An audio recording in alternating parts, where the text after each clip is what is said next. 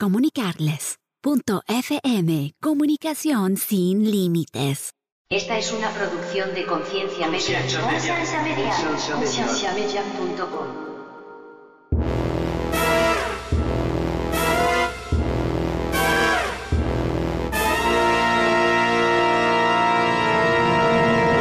Así que en este momento se podría decir que, que no sé, soy indiferente a los dioses, soy indiferente a todo ese tema, no me interesa, no, no, no tengo temor, no se me hace relevante. Pero yo me he puesto a pensar un poquito en esto y yo digo, es que no todo es malo, Andrés. Es que a mí la iglesia también me ayudó mucho, muchísimo. Yo vengo de un núcleo disfuncional donde no hubo papá, donde no hubo mamá. La iglesia sirvió como un moralizador. La iglesia me estableció ciertas pautas morales que si no hubieran existido, probablemente yo hubiera descarriado de una manera terrible. Entonces la iglesia establecida en la sociedad sirve como un moralizador del tejido social y eso es muy bueno. Bienvenidos al programa de Conciencia, un programa que tiene como meta crear conversación y promover la autoeducación en las personas, enfocándose en preguntas y temas que por años han sido ignorados y vetados, y trayendo opiniones educadas y respuestas modernas a ideas tradicionales y pasadas de tiempo. Conciencia es una organización centrada en la existencia de Dios y en la necesidad de que las personas tengan las herramientas necesarias para poder defender aquello en que ellos creen.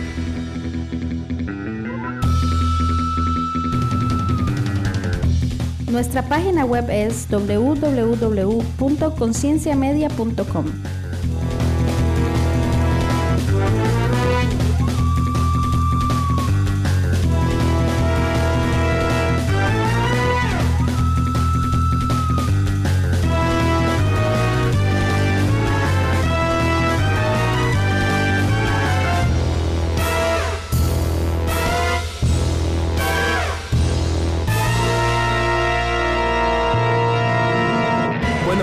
una vez más al podcast de Conciencia. Mi nombre es Andrés y hoy tenemos un episodio especial y un poco diferente. Eh, la razón que es especial y un poco diferente es porque no está ni eh, Ivo, ni Tony, ni Francisco. Los tres tuvieron cosas a última hora y no pueden estar con nosotros. Tony específicamente hay grandes posibilidades de que a él se le olvidó que el día de hoy que estábamos grabando era el aniversario y me canceló a medio camino, entonces yo creo que se acordó a medio camino. Ojalá haya podido salvar el día. Pero tengo dos invitados muy especiales. Uno de ellos es Rick Santiago del podcast El Búnker, que ah, decidió venir a ayudarme a entrevistar a nuestro invitado especial. Entonces, aunque Rick es importante y con Rick ya teníamos planeado hacer un episodio de conciencia, el invitado especial en realidad no es Rick. Rick, sorry, sí sos especial, pero no tanto hoy. Eh, ¿Qué tal Andrés? Estoy contento de estar por fin aquí en Conciencia. La verdad es que ya estaba yo un poco, ah, no sé, nervioso por estar por aquí. Y pues nada, igual gracias de nuevo. Rick, entonces, ¿por qué no haces, eh, nos, nos haces el favor de presentar al invitado especial? Ya está. Pues, ah, ok. Eh, no sabía yo que iba a tener eh, la oportunidad de presentar a Edgar. Vamos a entrevistar a Edgar Pacheco. Es, bueno, bueno, yo diría yo un buen amigo de hace un buen tiempo. Tuve la oportunidad de entrevistarlo también para mi podcast en el búnker y hoy lo tenemos aquí. La verdad es que creo yo que tenemos muchísimas cosas que preguntar, muchísimas... Queremos llevar una charla más que nada, más que una entrevista, creo yo es como una charla porque tenemos, no sé, creo que muchísimas cosas en común, muchísimas cosas que, que admiramos, eh, o al menos yo en específico, que admiro de, de Edgar y pues tener aquí a los, a- a los dos reunidos creo que va a ser un, una muy buena plática. Entonces, con ustedes está Edgar Pacheco, pueden encontrarlo así en redes sociales, también él tiene un blog y cada vez está alimentando más su contenido. ¿Qué tal, Edgar? Hombre, un gustazo estar aquí con ustedes, muchachos. Andrés, Rick, un placer. La verdad es que ya teníamos tiempo queriendo cuadrar esto, pero no, no se ha, no se ha dado la oportunidad. Espero que, que las condiciones técnicas nos favorezcan esta, esta noche. Saludos desde acá, desde México.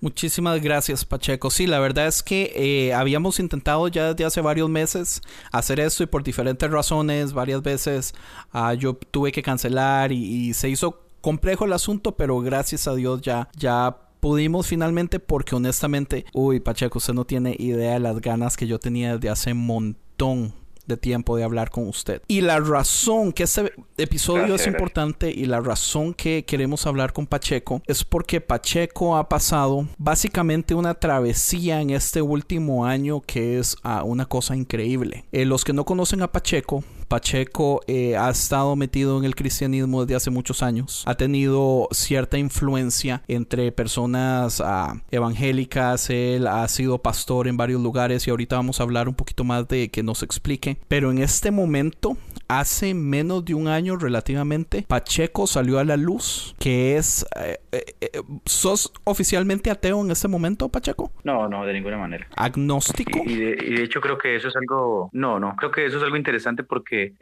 Yo he comunicado en alguna otra ocasión que las etiquetas no resumen en su totalidad mi pensamiento y que hay como esta tendencia a, a ser condescendiente, ¿no? Con las etiquetas. Entonces, en este momento estoy como en una transición. Estoy en una transición en la que puedo decir que soy un ex creyente, un ex cristiano, pero mentiría si dijera que soy agnóstico o ateo o cualquier cosa de eso, ¿no? No quiero verme comprometido. Excelente. Pues yo siento personalmente que el cristianismo le encanta dar plataforma a personas que se han convertido y entre más loca la conversión de esa persona o entre más importante esa persona es, podemos ver eh, ya los que escuchan conciencia saben lo que he criticado yo la conversión, por ejemplo, de Kanye West. Eh, lo que nos encanta en esta cultura de celebridad y todo eso, darle plataforma a las conversiones. Pero yo podría decir no tengo los números, pero a veces yo podría decir que pasan más desconversiones que conversiones, pero nadie quiere hablar de las desconversiones. Entonces yo pienso que basado en su historial Pacheco, en, en las cosas que usted ha hecho antes, yo pienso que usted es la persona perfecta para hablar de este proceso de desconversión relativamente, ya sea de la institución, ya sea de lo que sea. Ah, me, me encantaría, Pacheco, que pudiéramos agarrar esto y hacerlo como un limón y sacarle todas las gotas que yo no sé claro, claro, si has escuchado mi podcast antes, pero mis oyentes yo siento que son extremadamente abiertos. La mayoría de ellos han sido maltratados por la iglesia, son ex creyentes, hay muchísimo ateo también. Entonces tenemos una gran variedad también con muchos creyentes, pero algo nos caracteriza a todos es el hecho de que no, no tenemos miedo de tocar ciertos temas, no tenemos miedo de hablar de ciertas cosas. Entonces quiero, man, que tenga la libertad por completa. Eh, de hablar, de decir, de, de, lo que sea. Eh, mi público, por ejemplo, yo estoy completamente seguro que nadie te va a juzgar, bro. Gracias, gracias.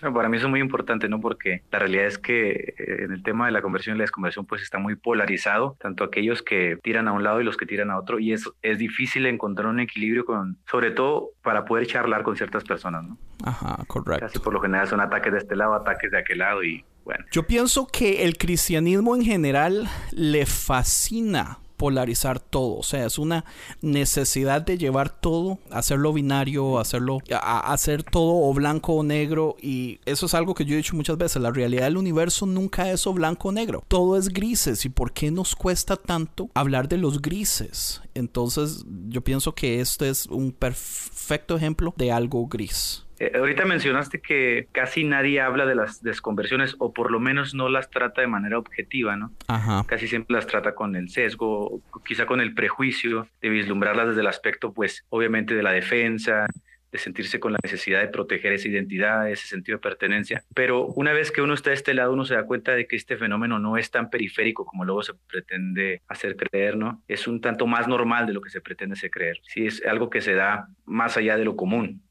Pero como a veces estamos tan habituados a sentirnos impelidos a defender nuestra fe o a defender nuestras creencias, estas cosas pasan como secundarias, ¿no? Ah, bueno, pues uno más que se fue, este, fue un apóstata, un hereje, sin detenerse a considerar en ocasiones todo el trasfondo de circunstancias, pues que mucha gente realmente vive dentro de las iglesias, vive dentro del cuestionamiento de su fe y que son importantes, ¿no? Por eso te digo, es, es, un tanto complicado sostener una charla de manera equilibrada en el que se puede, eh, se puede existir una retroalimentación, en el que haya un intercambio real de ideas, pensamientos y hasta de sentimientos, ¿por qué no? Que siempre una vez que alguien abandona la fe es como se acabó, usted es un apóstata y nuestra obligación es atacarlo y defender nuestras creencias. Así que me parece muy pertinente lo que dijiste ahorita de, del asunto que no es tan periférico, ¿no? o sea, que está muy polarizado el, el tema. Correcto. Y, otra cosa que yo siento que está pasando en Latinoamérica, especialmente, bueno, más bien está pasando mucho en, entre los americanos,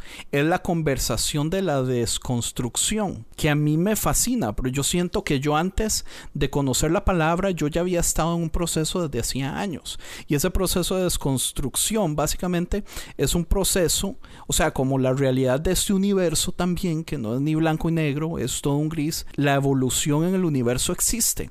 Entonces a mí me molesta tanto del cristianismo que les fascina eh, presumir su constancia, les fascina presumir ni un paso atrás, les fascina presumir que, que lo que creen lo han creído toda la vida y que nunca van a dejar de creer en eso, cuando en el fondo yo siento que es un poquito de ignorancia, pero nosotros deberíamos más bien apoyar y darle propaganda a este asunto de que pucha, nosotros tenemos que evolucionar porque el mundo evoluciona, porque a la iglesia le encanta vivir eh, estancada en un pozo y le da tanto pánico cuando las personas, ya sea que empiezan a leer o empiezan a escuchar a ciertas personas, ese momento específicamente donde en la tecnología usted puede accesar podcasts, YouTube, prédicas de un montón de gente, o sea, es imposible que la gente no empiece a escuchar otras cosas. Entonces, tal vez una pregunta en este momento para usted, Pacheco. ¿Cuál cree usted que es el futuro del cristianismo en este momento de tecnología donde ya usted no está limitado a lo que le dijo su pastor el domingo?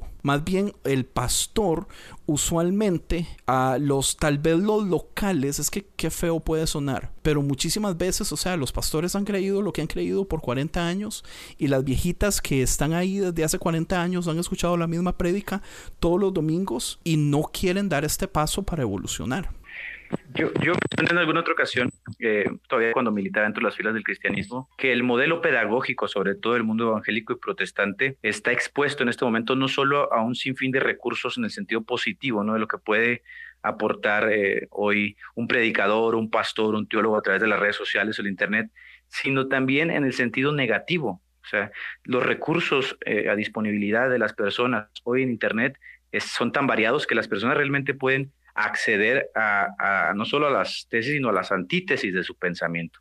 Y eso, por supuesto, pues está creando una revolución en la estructura de pensamiento, ¿no? Que está, está siendo sacudido. En muchos sentidos, eh, puedo decir que muchas de las ideas con las que yo me empecé a, topar paulatinamente, pues provenían justamente, ¿no? De, esa, de esa curiosidad, de ese ímpetu de saber y que están ahí en Internet. Entonces, pienso que América Latina se se encuentra en ese, está como en ese punto de inflexión en el que probablemente las personas dentro de los círculos evangélicos tiendan a buscar mucho más ese sentido de pertenencia, lo cual los lleve a abrazar mucho más, de manera más fundamentalista sus ideas, o a empezar a, criticar esas, esas ideas que luego con las que han crecido, ¿no? Que es, es un fenómeno que se está dando muchísimo en los jóvenes. Encuentras jóvenes que están dentro de las iglesias, pero ya no concuerdan con muchos de los postulados que luego se consideran fundamentales, eh, ya no son fieles a ese sentido de pertenencia, sentido de identidad, vagan de una manera individual buscando como qué es lo que deben creer, por qué lo deben creer o por qué estoy creyendo esto, por qué nunca lo he cuestionado. Y eso gracias al Internet, esa es la realidad. El Internet ha venido a traer una revolución del pensamiento, no solamente en el mundo evangélico, en la política, en la economía, culturalmente ha venido a, revolucionar las bases de nuestra cultura. Se puede decir que yo soy el resultado de esa, pues, pues vaya, de esa explosión de, conocimiento en el que estamos expuestos ahorita, todos nosotros. Y la verdad es que metiendo un poco mi cuchara a por eso es que yo admiro tanto espacios como el que está abriendo en este momento Andrés aquí en Conciencia, porque, por ejemplo, de, mi lado del podcast, en el cual está 100% enfocado a cristianos, eh, desde mi, desde mi perspectiva, desde mi, uh, sí, desde, por decirlo así, desde mis aportes, lo que yo me esfuerzo es precisamente de a, todos los cristianos prácticamente llevarlos a cuestionar absolutamente todo lo que creen. Precisamente por eso es que trato de hacer entrevistas en las cuales puedo estar entrevistando a un calvinista, luego un arminiano, luego estar, eh, no sé, con un molinista, luego estar con... Y quiero llevarlo al extremo o quiero llevarlo al punto en el cual puede también entrevistar a un ateo y sea muy, muy común o sea muy, muy fácil de aceptar porque como cristiano siento que exactamente corremos ese peligro de ser inflexibles, de ser completamente cuadrados y cerrados y realmente no saber ser, pues, no sé, de no saber convivir con otras formas de pensamiento. Entonces, por ejemplo, a mí me gusta mucho decir en mi podcast que hay días en los cuales yo despierto siendo prácticamente ateo y eso a muchas personas les asusta porque pueden decir, ¿cómo alguien que está haciendo un podcast cristiano dice que es ateo abiertamente? Sin en cambio, yo creo que eso es algo que tiene que ser muy normal en cualquier persona, que no está mal cuestionar y no está mal incluso abandonar las creencias, no está mal abandonar los dogmas, no está mal abandonar las religiones, es algo a lo que tenemos que evolucionar. Es algo en lo cual por eso yo me identifico y sigo mucho a, Edgar, porque realmente creo que es a alguien en lo cual muchas personas pueden identificarse y saber que no es que se acabó el mundo y ahora se vas a convertir en un, no sé, en, una, en un drogadicto o en un asaltante, que es lo que los cristianos piensan, es ah, abandonó la fe, ahora va a ser un machista borracho que va a, no sé, o sea, lo peor, imaginamos lo peor. Entonces, por eso creo que para mí es tan importante espacios como estos en los cuales podamos seguir enfocándonos en la persona por el simple hecho de ser persona, separando las creencias y poder entendernos y poder aceptarnos e incluso retarnos a nosotros mismos. No sé, es algo que admiro mucho este espacio y de nuevo Andrés, en serio, muchas gracias y gracias por el alcance. Un placer. Pacheco, ¿piensa usted que afecta de algún modo el hecho de que las iglesias por alguna razón, digamos, esta división del, del, clero es algo que yo critico mucho. Existe el clero, existen los pastores, existen los líderes y es un porcentaje muy pequeño de la iglesia y está después todo el pueblo, que todo el pueblo se supone que solamente recibe. Pero adentro de eso tenemos un montón de líderes de jóvenes con muy poca preparación, eh, con cero estudios, con cero de entrenamiento, qué sé yo, psicológico o de entender conflictos o para poder dar eh, consejería o counseling y ni siquiera, y con, que, me perdonen los maestros de niños, pero yo pienso que los maestros de niños es, de lo peor que tenemos, porque es el ministerio que nadie quiere trabajar. No, sorry, pero en serio. O sea, nadie quiere trabajar, nadie sabe la teología de ninguna de esas personas, y lo que hacen es leer un librito, un sistema ahí todo... Ah, no sé, o sea, yo, yo he visto el material que le dan a mis hijos y yo honestamente, yo a veces yo llego donde mi hijo y yo le digo, vea, yo sé que a usted le enseñaron esto, mi hijo tiene 11 años, pero la verdad es que esto no es así, esto no es así, esto no es así. Yo siento como que yo ando en contra del sistema. O sea, e, es, es la iglesia en este momento realmente es, es, está en un problema de educación porque, porque no quiere cambiar su método. O sea, vamos a llegar a un punto donde tal vez la iglesia cristiana como la conocemos está a punto de morir, pero yo siento que aquí en Estados Unidos se habla mucho de eso. Aquí en Estados Unidos se habla mucho de que la institución está en peligro de morir de aquí a unos 20 años tal vez, porque el sistema no quiere cambiar. Eh, tú acabas de mencionar algo muy importante que creo que es algo con lo que yo concuerdo y es que la fe es una cosa y la institución, en efecto, es otra. Yo creo que el problema de la iglesia es institucional y en el fondo la, es estructural. Si me permites eh, contar un poquito acerca de cómo vivió el cambio podría decir que... Sí, por favor. Eh, en el sector protestante y más profundamente en el sector evangélico hay un problema eclesiológico. La manera en que concebimos la verdad epistemológico, la manera en que accedemos a ella, la manera en que la entendemos. Este problema, por ejemplo, no lo encuentras en el catolicismo, no lo encuentras en la ortodoxia, lo encuentras muy acentuado en el mundo protestante y sobre todo en el mundo evangélico, en el evangelicalismo. Esta libertad hermenéutica deja desprovisto al individuo de herramientas con las cuales él pueda enfrentarse realmente a, a su búsqueda, ¿no? a su journey faith, a, su búsqueda de la verdad. Entonces, esta libertad hermenéutica que inició con Lutero, que permite al individuo sacar sus propias conclusiones, sobre todo la interpretación de la Biblia, en la manera que él concibe al individuo, en la manera que él concibe al mundo, a la familia, a, la iglesia, a los hermanos, eh, lo torna un tanto solitario. ¿no? Llega a un punto donde no tiene herramientas para enfrentarse a, a las vicisitudes de la, de la misma vida. Por ejemplo, no hay un punto de cohesión que lo reprima. Y eso puede sonar un tanto, eh, no sé, puede sonar un tanto grotesco, ¿no? Chocante, pero esta reprensión de la que hablaba Freud, ¿no? Eh, es tan necesaria para que pueda canalizarse una institución.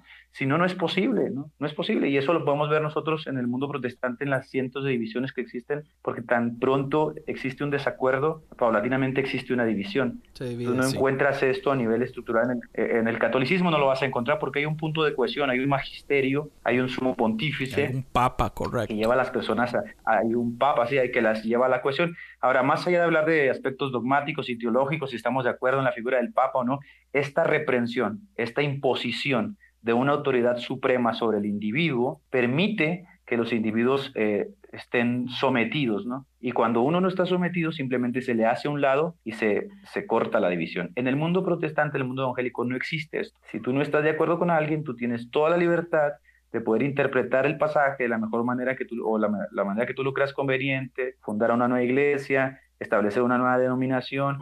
Y en última instancia, eh, no sé, muchas personas alaban esto como la libertad que dejó el protestantismo. Yo lo veo como algo fatal, la verdad. Y eso algo, algo que para mí eh, tuvo consecuencias funestas, ¿no? Tuvo consecuencias funestas. Bueno, yo platiqué en alguna ocasión en, en mi Journey of Faith, en, en, esa búsqueda impetuosa en la que yo estaba por quién tiene la razón, ¿no?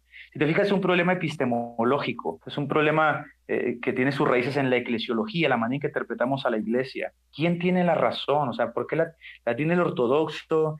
¿La tiene el wesleyano? La tiene el católico, ¿quién tiene la razón? Y la epistemología pues es esa rama de la filosofía que nos dice cómo llegar a la verdad.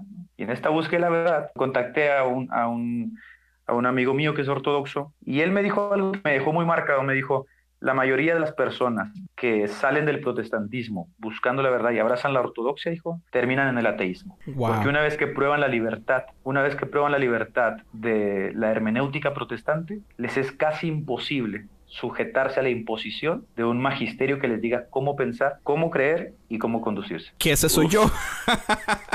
Porque es que qué interesante, mm. man, que usted diga esto. Porque yo más bien todo este tiempo yo lo he visto al revés. Digamos, yo sí eh, eh, leí que cuando Lutero viene y separa todo, él se ve con el problema del Papa. Que cómo puedo hacer yo un Papa en el protestantismo cuando se supone que no tiene que haber nadie más grande que Jesús. Entonces, el, el problema lo soluciona diciendo, bueno, pongamos a la Biblia como a la última autoridad, la última palabra. Lo que él nos esperaba es que la Biblia es 100% interpretable, entonces nunca va a haber absolutamente nadie que, que podamos, o sea, no, nunca vamos a llegar a un consenso. Entonces ahí es donde se jode todo. Pero por cierto lado, yo sí amo esta, esta libertad y tal vez es por eso mismo que usted dice, o sea, como ya la viví, como yo ya sé, yo no podría estar bajo la imposición de nadie, de una persona o de una organización o de absolutamente nada. Lo que yo sí siento que yo he estado viendo es que yo siento como que la iglesia le encanta predicar una teología perfecta que todos tenemos que abrazarla, pero algo que yo creo que yo he sentido es que no existe una teología universal, sino que, que todas las teologías son personales.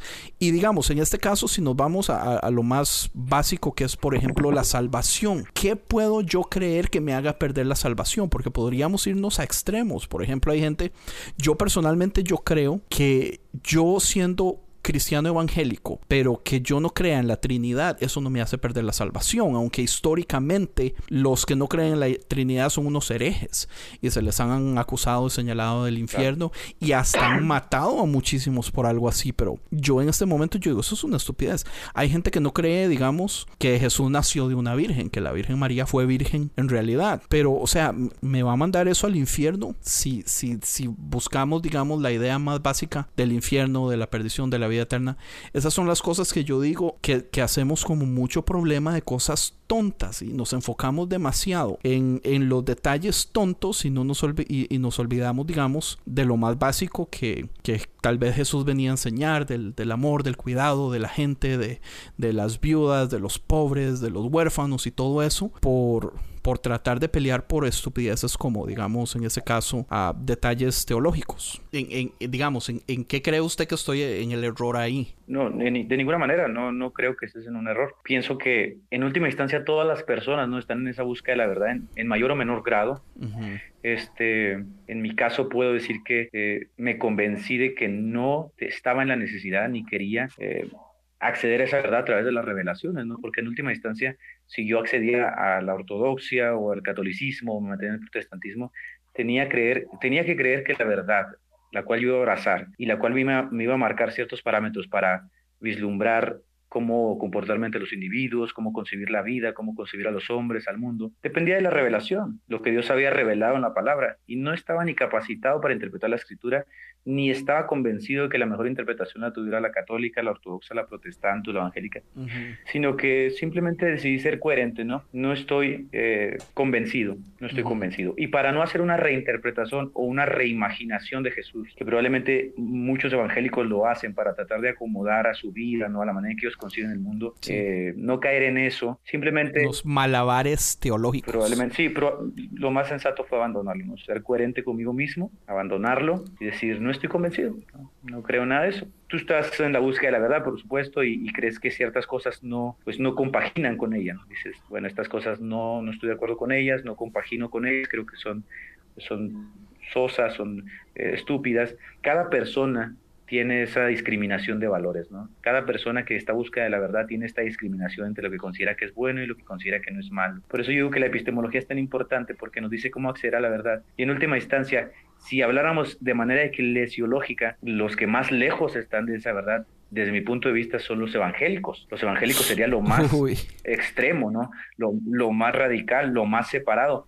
Pero si tú le preguntas a un evangélico, él te va a decir, pero es que yo disfruto tanto de esta libertad, o sea, me siento tan bien. Y, y, entonces cambia la perspectiva, porque es cierto, estas personas realmente disfrutan la libertad, se sienten con la, la libertad de, de amar, de, de, hacer ciertas cosas, que a lo mejor la institución reprime, pero esta reprensión, quizá la gente no vislumbra vislumbra como buena, en cierto sentido, cuando hablamos epistemológicamente, es tan buena porque canaliza a las personas, las mantiene en cohesión, cosa que no tiene el mundo protestante, no tiene el mundo evangélico. Y tocaste un tema que creo que sería buenísimo poderlo taclear desde tu perspectiva. Yo sé que hay un montonal de cosas y es todo un proceso en el cual te lleva a tomar la decisión de decir, ok, llegó el momento de abandonarlo, de, de dejar a un lado eh, esta, esta religión, estas creencias, pero tú cuál crees que fue como que la gota que derramó el vaso, por decirlo así, en el momento en el que despertaste un día y dijiste, ya, hasta aquí, me harté, ya no quiero absolutamente más de esto. No sé si pudieras compartirnos un poco de, de cómo fue.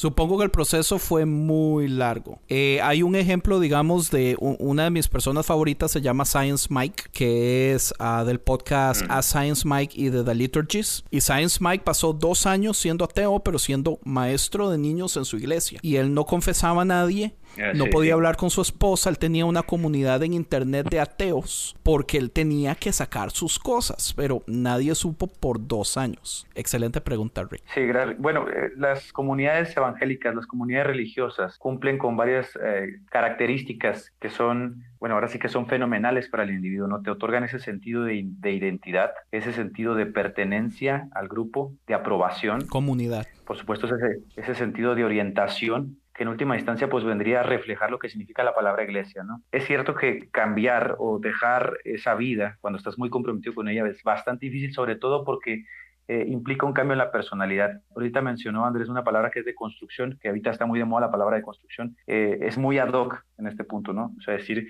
hay una de construcción, uh, vas cambiando paulatinamente, pero en el cambio mucho dolor, por supuesto. Como decía Unamuno, sí. ¿no? Unamuno decía que mientras él atacaba al cristianismo, no se da cuenta que él mismo se estaba matando. Unamuno decía que el cristianismo y la cultura occidental tenían una relación tóxica, ¿no? Eh, se mataban mutuamente. Y lo podemos ver, por ejemplo, en Europa, mientras los jóvenes critican muchísimo al cristianismo, se sienten, eh, no sé, decepcionados de él, a la vez se matan a ellos mismos, porque la cultura en la que ellos viven fue fundada justamente bajo los principios del cristianismo, ¿no? que es el aforismo de Nietzsche, ¿no? de matar a Dios. Eh, en su búsqueda de conocimiento, al emanciparse de la iglesia, pues el hombre termina emancipado de la verdad o de la estructura de donde él, de donde él accede a la verdad, que es la religión. Dejar el cristianismo es dejar relaciones, es dejar pensamientos, es dejar convivencias, es dejar muchísimas cosas en el camino que luego tienes que reinterpretar, porque si no las reinterpretas, pues quedas en un vacío, en una depresión, lo que Freud llamaba neurosis, este sentido de paranoia, no sabes cómo interpretar la vida, no sabes cómo dar respuesta a ciertas cosas, porque todo lo que aprendiste lo aprendiste del cristianismo. Ahora mucha gente se me acerca y me dice, ¿qué piensas del aborto? ¿Qué piensas de las drogas? Porque son cosas que ellos eh, no, no asimilan, que también puede tener respuesta, no fuera del cristianismo. Tú ahorita dijiste que no son blancos y negros. Eh, las personas piensan, claro, las personas piensan que una vez que sales del cristianismo, entonces tú ahora eres pro aborto o eres este, eh, feminista. y no necesariamente, pero es que esa percepción de la vida la tienen porque la religión, la comunidad les da ese sentido de pertenencia que les da ciertas categorías de ideas que ellos abrazan totalmente. Así es y no puede ser otra de otra manera. Al principio de mi conversión, que fue paulatina, por supuesto muy dolorosa, llevó varios años, este, yo me eh, embebí de cómo responder ciertas cosas que para mí eran muy importantes. ¿no? Una de ellas es cómo interpretar a los individuos, porque la manera en que yo concibo a, los hombres eh, dimana totalmente de la manera en que está en las escrituras, la Biblia.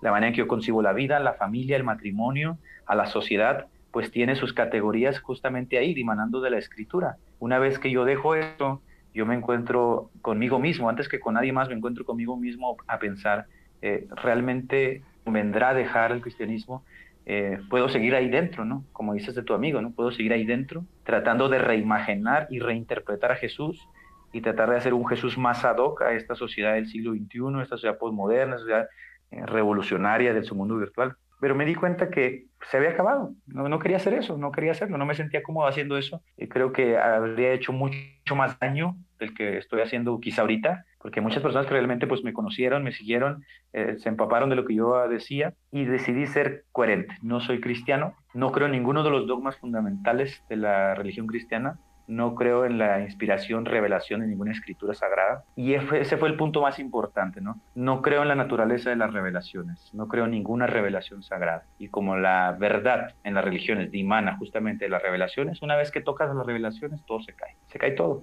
Si no hay revelación, no hay conocimiento de Dios. Si no hay revelación, no hay nacimiento virginal. Si no hay revelación, no hay Trinidad. Si no hay revelación, no hay inspiración. Si no hay revelación, no hay nada. Por eso a veces yo me peleo con los apologistas en ese intento ridículo ¿no? de tratar de probar de manera histórica, a través de la historiografía, ciertas cosas que se asumen por la fe, y yo digo, bueno, es que esos son intentos desesperados de personas que intentan hacer relevante la fe en el siglo XXI cuando no es necesario, ¿no? La fe es una cosa tan individual, tan experiencial, que no necesitas tratar de, de hacerla relevante a través de las disciplinas académicas, ¿no? La historiografía, la biología. Yo decidí simplemente ponerle fin y decir, no creo en las revelaciones de ninguna índole, y al dejar de eso, todo lo demás vino a caer, todo lo demás se vino abajo. Pacheco, cuando el episodio con Rick Santiago de Retazos Teológicos sale el 25 de abril del año pasado. Ah, no estoy seguro cuánto duró en salir, ah, pero sé que Rick lo saca rápido cuando lo graban. Para ese entonces, porque digamos, en esa entrevista, usted se oye todavía lo más cristiano y, las preguntas de Rick son, son preguntas hardcore y usted responde mm, con una facilidad y, y, todo a mí me encanta, pero fue hace tan poquito, men en ese momento, ¿en qué parte de este proceso estaba usted, man? Ah. Híjole, qué interesante pregunta, la verdad. ¿eh? Muy es por lo mismo, porque, yo sé eh, que es un proceso largo. La gente, la gente piensa que eso es como un día de la mañana y no, no es así. No, no, no, de, ninguna manera, no, no, es un proceso largo, es un proceso de introspección, de reflexión, es un proceso que duele, es un proceso en el que vas dejando pedazos del alma, no de lo que eres. O sea, yo me identifico muchísimo con el libro de Unamuno, La agonía del cristianismo, porque habla justamente de eso, ¿no? de ese proceso en el que vas quitando partes del cristianismo y te vas quitando partes de tu corazón, o sea, te vas matando. ¿Cuál libro? hay personas que después de ese proceso, eh, La agonía del cristianismo se llama. ¿Quién es el autor? Eh, Miguel Unamuno. Ok, perfecto. Eh, creo que muchas veces la jerga se vuelve parte de la personalidad. ¿ah? La jerga que aprendes. El, el cristianismo. Claro, el ismo.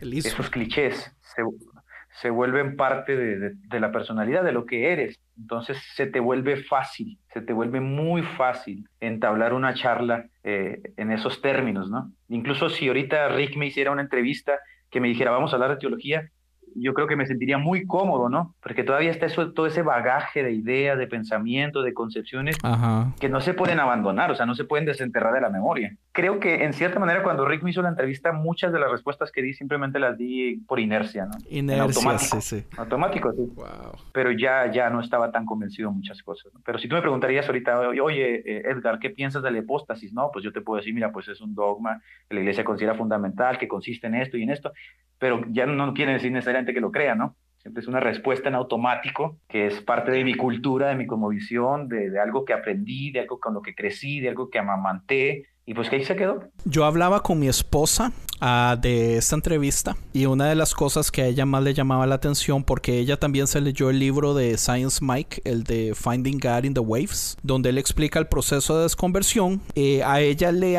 le afecta mucho porque yo, yo pasé un proceso de desconstrucción también fuerte y uno de mis errores fue que yo no involucré a mi esposa porque yo no sabía lo que estaba pasando. Porque eso sucedió tal vez hace más de 10 años. Eh, yo no sabía el vocabulario correcto. Yo no tenía en ese tiempo conocimiento de que personas también estaban pasando por eso. Pero yo vi a mi esposa sufrir porque los dos crecimos en el cristianismo. Los dos hemos estado ahí por años. Y ella decía, eso es parte de nuestras vidas ser cristiano. Si Andrés pierde la fe, ¿qué va a pasar también con nuestro matrimonio? En este caso yo ya tenía un hijo. ¿Qué va a pasar entonces con nuestro hijo? Entonces uh, ella me decía, usted tiene que preguntarle y también respeto si, si usted no quiere tocar el tema y todo y puedo eh, quitar aunque sea la pregunta completa, pero me gustaría saber en este caso eh, el lado de su familia. Yo sé que, que tenés, ¿cuántos hijos son? Tengo dos, dos, hijos pequeños. Y están pequeños. De dos años, sí, uno de cuatro, una de cuatro años. Eh, en este caso, digamos, su esposa, ¿qué pensó su esposa? Eh, ¿qué, ¿qué, pensó usted con sus hijos? Ah, ¿Hubo conflicto? ¿Entendió ella? Ah, me encantaría, y yo pienso que a mucha gente le encantaría saber un poco de, ese proceso, si no hay ningún problema, eh, la pregunta. Ah, claro, claro, claro, sí. Creo que aquí hay una gran diferencia entre la manera en que mi esposa concibe concibe, porque yo nunca le he prohibido, ¿no? Concebir la fe de ninguna manera, o concebía, si es que ya ha dejado de concebirla, y la manera en que yo concibo. Eh, mi cambio fue en un sentido un tanto intelectual, y en el caso de ella fue un tanto emocional, que hay una gran diferencia, ¿no? Porque yo asumí el reto de la deconstrucción intelectual y lo que implicaba, ¿no? Enfrentarme, por ejemplo, al tema de la resurrección de Jesús, que es un tema central para el cristiano, aparentemente que yo defendí mucho tiempo, tuve que hacerle frente de manera intelectual y fue pues fue una carga bastante pesada, ¿no? Desde empezar a leer las antítesis, las críticas, ahora sí dedicarle tiempo ya no desde la percepción de la fe para alimentarme, para vivir la vida de una manera más, más efusiva, en el, sino para ver en qué es lo que yo quería realmente. En el sentido de mi esposa creo que es un tanto más emocional, en el sentido, como tú dices, de que aquí hay hijos, hay una relación de familia, hay una relación de matrimonio, de individuos, de papá, de mamá. En ese caso creo que es un tanto más complicado cuando se involucran tanto las emociones, o por lo menos cuando las emociones se elevan a ese nivel superlativo, ¿no? Que terminan dirigiendo la manera en que concebimos la vida. En mi caso no fue así, en mi caso, eh, como fue una, lo asumí de manera, vaya, bruta o intelectual, dura, eh, sin ese convencionalismo, sin esa condescendencia, me fue más fácil ir dejando las cosas. Probablemente en mi casa todavía no existe ese abandono total de las ideas cristianas. Como te digo, hay ciertas cosas que creemos que eh, independientemente de la fe y de la religión son muy buenas como se concibe en la cultura occidental y una cosa de ellas es el matrimonio, por ejemplo. Pero con el caso de mis hijos en particular, en el caso de mis hijos, sí pusimos un alto, en común acuerdo, en consenso, ella y yo. Consideramos, consideramos que es un tanto apresurado involucrar a los niños a una concepción de lo espiritual, de lo divino, de lo místico, a partir de las concepciones que nosotros ya tenemos y que están consumadas, ¿no? que nosotros ya las asimilamos, las vivimos, las interpretamos y ellos no. Ahora, la categoría de ideas con las que trabaja la religión son tan subjetivas, tan relativas, tan amplias, que en la cabeza de un niño la palabra Dios no tiene el mismo significado que puede tener para nosotros. Así que dejársela ahí, ¿no? Al niño dejársela ahí al niño para nosotros es un tanto irresponsable, pero bueno, ahora desde nuestro punto de vista, sino que dejamos que a través de la curiosidad, que es el primer motor de búsqueda que un niño tiene, el cual accede a la verdad, ¿no? que va curioseando, investigando, preguntando, él mismo vaya descubriendo el mundo que le rodea. Nosotros no estamos en ninguna disposición anticristiana o antirreligiosa, Nosotros simplemente estamos considerando otras opciones. Creemos que una de las cosas que realmente pueden llegar a afectar es una percepción apresurada de lo divino, de lo místico, de lo religioso a una pequeña, a una temprana edad. Entonces, en ese punto tenemos un común acuerdo, no hablamos de Dios a nuestros niños. Wow, del todo, entonces, o sea, tampoco iglesia, porque algo que yo sí tuve que tomar la decisión y fue una decisión ah, de los dos es eh, nunca dejar de ir a la iglesia. Por el lado de la comunidad, a mí me gusta mucho, digamos, la comunidad, las amistades que, que en este caso mi hijo tiene, las relaciones. Mi esposa y yo estamos en este país completamente solos. Nuestra familia está toda en Costa Rica, bueno, excepto por una hermana de mi esposa que está en San Francisco, pero está muy largo. Entonces la vemos una o dos veces, o a veces tres veces al año, pero está muy largo. Entonces, digamos, la iglesia nosotros cubre una función muy específica que es la comunidad. O sea, la familia que no tenemos cerca, nuestra iglesia cubre eso. Pero sí, una de mis preocupaciones más grandes del, del principio fue las cosas que le enseñaran a, él. Una de las cosas que yo detesto es el modo como la iglesia, por ejemplo, enseña del infierno. Y eso es algo que yo desde el principio yo siempre ando viendo como pa, papi vea, entienda, las cosas no son cuando él trae ideas de que, oh, yo no quiero morir ir al infierno. O sea, a mí me toca meter la mano. Pero... Entonces, Su, esposa también estuvo de acuerdo entonces de, de, no iglesia ya tampoco del todo. Sí, eh, yo no forcé a nadie, ni siquiera soy muy reservado con mi familia en cuanto a la manera que consigo la fe, porque creo que puedo ser un tanto dañino. O sea, mis ideas pueden ser un tanto, eh, pueden influenciar bastante, ¿no? Entonces, lo que yo simplemente digo es que la fe es una cosa que puede dar eh, ciertas ventajas a la personalidad y a las vicisitudes de la vida, y es válido es válido. Eh, a mí no me sirve en lo más mínimo en este momento. De hecho, creo que me siento en una etapa no sé, tan feliz, tan plena, tan completo, que vislumbrándolo desde esta perspectiva creo que me estuvo haciendo mucho daño, ¿no? El estar tan convencido, tan involucrado, eh, de haber dedicado tanto tiempo, pero bueno, esa es mi perspectiva, no se esperaría menos, ¿no? En el caso de mi esposo, de mi familia, yo espero que ellos lleguen a una concepción personal, que no sea impositiva, porque vengo de ese mundo, ¿no? En el que se impone, me gustaría seguir haciéndolo, pero hemos llegado a un acuerdo y no, no asistimos a la iglesia, hemos abandonado esa etapa, eh, hemos decidido involucrarnos en la vida cotidiana tal como se nos presenta, no tenemos una comunidad, o sea, amigos cristianos, sino que nos involucramos y tratamos de hacer amistades ahí donde se presentan, y entonces nos encontramos con lo crudo de la vida, lo crudo del mundo lo duro de las personas. Así es el mundo, así es la vida, no hay, no hay utopías, no hay máscaras, no hay nada. Esto es lo que hay y tratamos de desenvolvernos en medio de este mundo tal y como se nos presenta cada día. Wow. Yo, yo quisiera de nuevo ahí como que rascar porque me acaba de generar mucha curiosidad. Eh, de igual modo, para cuando, para cuando yo realicé la entrevista ya hace un año, aún, mm, si no me recuerdo, tú estabas como pastor o copastor de una iglesia metodista libre. ¿Cómo, cómo fue la salida? O sea, ¿fue como confesando o, bueno, no confesando porque suena como si fuera algo malo? ¿Fue admitiendo o diciendo que habías abandonado por completo las creencias o simplemente fue dando las gracias y partiendo? No sé, me, me causa un poco de curiosidad esa parte. Bueno, primero hay que, hay que entender que esa fue la última etapa ¿no? de mi cristianismo. Antes de eso estuve pastoreando una de las iglesias más grandes de aquí de México, de la metodista, eh, pero justamente por lo que platicamos al principio, ¿no? por ese celo, por ese amor a la doctrina, por ese amor a la verdad, o por lo menos lo que yo consideraba verdad, ese amor a la teología, al sentido de identidad metodista, pues me encontré pronto con rosas, ¿no? Porque hay personas, nuevamente, el mundo evangélico, el mundo protestante, cada quien tiene esa libertad hermenéutica en la que puede interpretar el mundo de mil maneras y la Biblia ni se diga. Entonces, lo más sano para mí fue salir, ¿no? Justamente buscando otra vez el lugar, la comunidad, a la familia, con quien pudiese compartir ciertas ideas. Y terminé eh, en la iglesia metodista ah, pastoreando al lado del, obispo, ¿no? El presbítero eh, sí, del, del presbítero superintendente. Eh, en ese lugar, como fue un poco más pequeño, la vida iba mucho más allá de la teología, que, creo que es lo que están tratando de decir ahorita Andrés, lo que está tratando de decir, no buscar esa etapa en la que la vida vaya mucho más allá de la teología, mucho más allá de las doctrinas. En ese lugar, en ese lugar pequeño, donde la comunión era verdadera, donde sí nos saludábamos, nos queríamos, convivíamos, nos amábamos, eh, las concepciones teológicas o las concepciones intelectuales pasaron a, a términos secundarios. Lo que yo creía o lo que yo dejaba de creer no era tan relevante ¿no? como llegó a ser en otros años. En ese momento, cuando yo estaba en la última iglesia, era más importante el cariño que mi familia les profesaba a los miembros y el, cariño que los miembros profesaban a nosotros. Eh, yo pedí mi cambio, eh, yo estaba pastoreando en la ciudad de en Nuevo León, frontera de, bueno, yo digo por Andrés que no conoce quizá, en norte de México, y pedí mi cambio al, estado de Chihuahua, sí. Estaba pastoreando el, en el lado oriente de México y pedí mi cambio al lado norte, al norte, la frontera con, con El Paso, ¿no? cerca del Paso, Texas. Esa fue como la estrategia que yo utilicé para no dañar a la iglesia, para no decirle a la iglesia, soy ateo. Entiendo.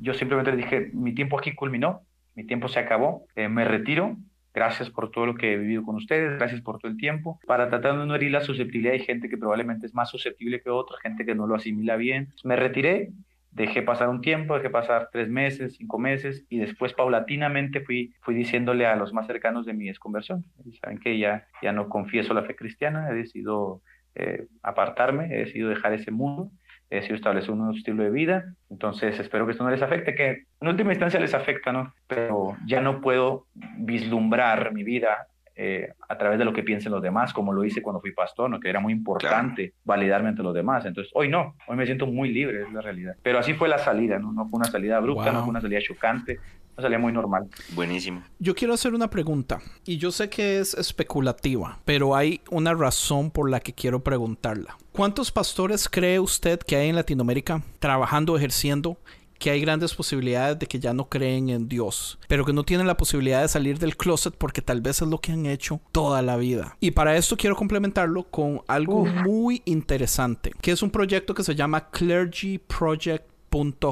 clergyproject.com es una organización con más de mil pastores y ex pastores. A más de un cuarto de esa organización son personas que en este momento están ejerciendo, pero es exactamente lo que yo dije. Han hecho esto toda su vida, ellos ya no creen en Dios, pero no les queda otra más que mantenerse porque pues a sus 50 años salir a trabajar en un supermercado, o sea, tampoco. Eh, esta organización es muy interesante porque tiene a sus personas en secreto, respeta mucho la privacidad. Yo estaba viendo qué es lo que ocupa uno para poder ser parte, porque ellos, la intención de ellos es crear comunidad, es crear una comunidad de personas que todos saben, están haciendo lo mismo, todos son, fueron ex creyentes, todos trabajan en el ministerio, todos son clero, pero en este momento ya no creen, porque es algo que no puede salir de ellos. Hay posibilidades de que sus esposas, sus hijos, nadie sabe. Para usted poder ser parte tiene que pasar un, paso, de, un proceso de siete pasos, tiene que terminar con una entrevista cara a cara eh, o, creo que es por cámara también, pero o sea, porque ellos también eh, tienen que cuidarse de que nadie se vaya a meter para sacar información y, y todo eso. Pero yo, yo creo que tal vez le venga de, sorpresa a muchas personas, pero, pero eso es muy común. No solo pastores, sino líderes, eh, tal vez líderes de alabanza, tal vez personas que han trabajado toda su iglesia. Porque es que el asunto es, yo siento, yo siento que la iglesia es, es, es tan sucia a veces como agarra a las personas o como las atrapa o como les, les ofrece, qué sé yo, tantas cosas, el mundo, la salvación, los ministerios. Eh, pero, pero después usted se ve atrapado. O sea, como dije, es especulativo, pero, pero ha escuchado usted, digamos, de gente, ya cuando usted da el paso, usted que es una persona relativamente conocida eh, en, en, el cristianismo, ha escuchado usted de más personas, hay personas que le dicen lo que usted hizo, yo quisiera hacerlo desde hace años, pero no, no tengo ni los huevos en primer lugar, ni, ni, ni la capacidad, digamos, económica para realmente salirme de todo. Uf, es una de las preguntas que yo creo indispensables en este tema. ¿eh? Pues esta pregunta se tiene que tocar sí o sí, porque conozco, por supuesto que conozco muchísimas personas, pastores, evangelistas, misioneros, que siguen dentro de la iglesia por el factor económico, simplemente por el factor económico. Hace mucho tiempo que abandonaron la fe, hace mucho tiempo que dejaron de creer, ya no viven una vida tal como lo marcarían los estándares. Díganos nombres. Son mentiras, son mentiras. Para orar por ellos. Para ponerlos en oración. Oye, pero tú mencionaste una parte que es muy importante y que yo la viví, o sea, la viví a flor de piel, ¿no? Eh, yo tenía una estabilidad económica sorprendente que yo sé que la mayoría de las personas quizá en mi país no alcanzan a tener, ¿no? Yo sé que en Estados Unidos quizás sí, pero eh, el acceder a estas cúpulas de poder dentro de una institucionalidad sí me permitió tener un estilo de vida, pues que era, era bastante bueno económicamente. Una de las cosas que evidentemente pensé antes de abandonar el cristianismo es todo esto se va a acabar y no solamente se va a acabar conmigo, ¿no? Que puedo vivir una vida bastante parca, bastante sencilla, Sí. sino esta vida se va a acabar para mi familia también. Sí, sí. Se va a acabar para mis hijos también. Pues estoy jugándome no, sola, no solo mis concepciones o mis ideologías, estoy jugando el futuro de mi familia. E- Eso, por supuesto, no es una cosa sencilla, o sea, no es una cosa que quizá algunos piensen, ah, pues eh, lo hizo de la noche a la mañana. Es una cosa complicadísima. Toda mi vida, Andrés, giraba en torno a la religión. Yo dediqué mis estudios a la religión. Yo estuve en un internado cerca de cuatro años estudiando teología. Eh, abandoné mis percepciones de estudiar una carrera, de, eh, abandoné el conservatorio de música, muchas oportunidades que tuve por ser fiel al Señor. Esa es la realidad, porque estaba convencido de mi vocación, estaba convencido de que, de que yo estaba llamado a hacer ciertas cosas espirituales que no todos los hombres están llamados. Entonces validé el sacrificio como algo rentable, ¿no?